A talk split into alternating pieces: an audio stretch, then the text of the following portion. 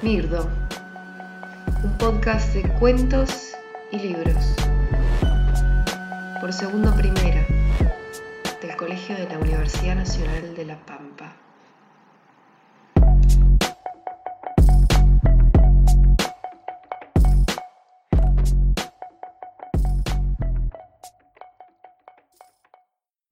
La pérdida, por Selena Rimberton. La cosa más valiosa que esta mujer perdió fue a su hija. Ella murió a causa de una rabieta de su exmarido, quien en un arrebato de enojo violentó contra ella dejándola sangrando por el suelo. Ella había sido tan joven y bella, siempre llevaba una hermosa cadenita de oro en forma de luna que hacía referencia a su nombre. Luna, la hija de esta mujer, era joven y bella cuando fue asesinada por su papá.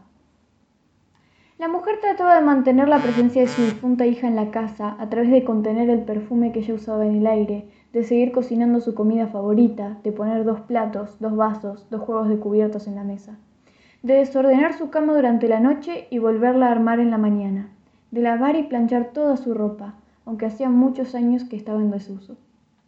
Se encargaba de mantener viva a su luna como pudiese. Y la mujer estaba tan perdida en su duelo de madre que se olvidaba de mantener sus propias cosas.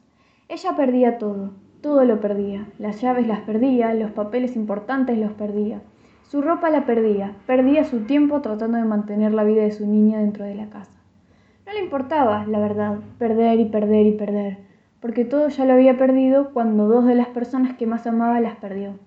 Perdió a su marido el día en, en el que mató a su hija y perdió a su hija el día en que la mató su marido. Aún así, había una sola cosa que no perdía y no pensaba perder nunca, la cadenita. La cadenita de oro, con luna y un par de estrellas, la única cosa que le daba certeza de que su hija estaba muerta, porque ella nunca, nunca, nunca se sacaría esa cadenita en la vida. Había sido regalo de su padre, irónicamente. Pero un día la perdió, perdió la cadenita. No la encontraba por ningún lado, y la mujer le empezó a atormentar la ansiedad. Las nubes afuera se reunieron encima del patio de blancos muros de duros ladrillos. La madre fallida buscaba entre la tierra la cadenita. Entre un frío de plantas muertas y sollozos, la tierra seca se empezó a mojar entre las lágrimas de angustia y gotas de lluvia. Se empezaron a escuchar truenos, todo enloquecía bajo el manto gris de la tempestad y el sonido del viento. Mamá, se escuchó la voz de una niña que hablaba detrás de la mujer.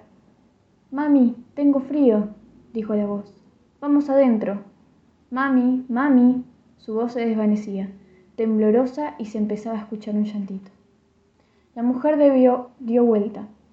Vio a su hija, su luna. Estaba arrodillada en el piso. No tenía más que siete años.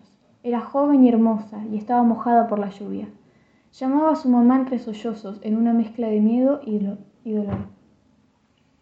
La mujer se acercó a su hija y le abrazó. Shh, Lu, Luna, mamá está acá, nada te va a pasar. La tranquilizaba entre sus brazos. Lu, ello te puede lastimar porque yo estoy acá. Luna. Luna levantó la cabeza. Sus ojos de nena curiosas miraban con lágrimas a su mamá.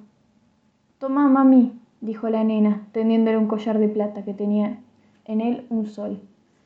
Me llevo la medallita, vos quédate con el collar. Te quiero, mami. La mujer se despertó en la madrugada, con lágrimas en los ojos y sudor en la frente, y lo primero que fue que hizo fue comprobar si aún tenía la cadenita. Sí, la tenía, la tenía en el chal, guardada como siempre. La miró durante unos minutos y la volvió a guardar cuando sintió algo metálico. Lo miró y se dio cuenta de que era el collar de plata con un sol que Luna le había regalado. Así que se levantó de un salto y corrió hasta la habitación de su hija, donde no había nada más que una cama tendida y un frasco de perfume para niña roto encima de ella.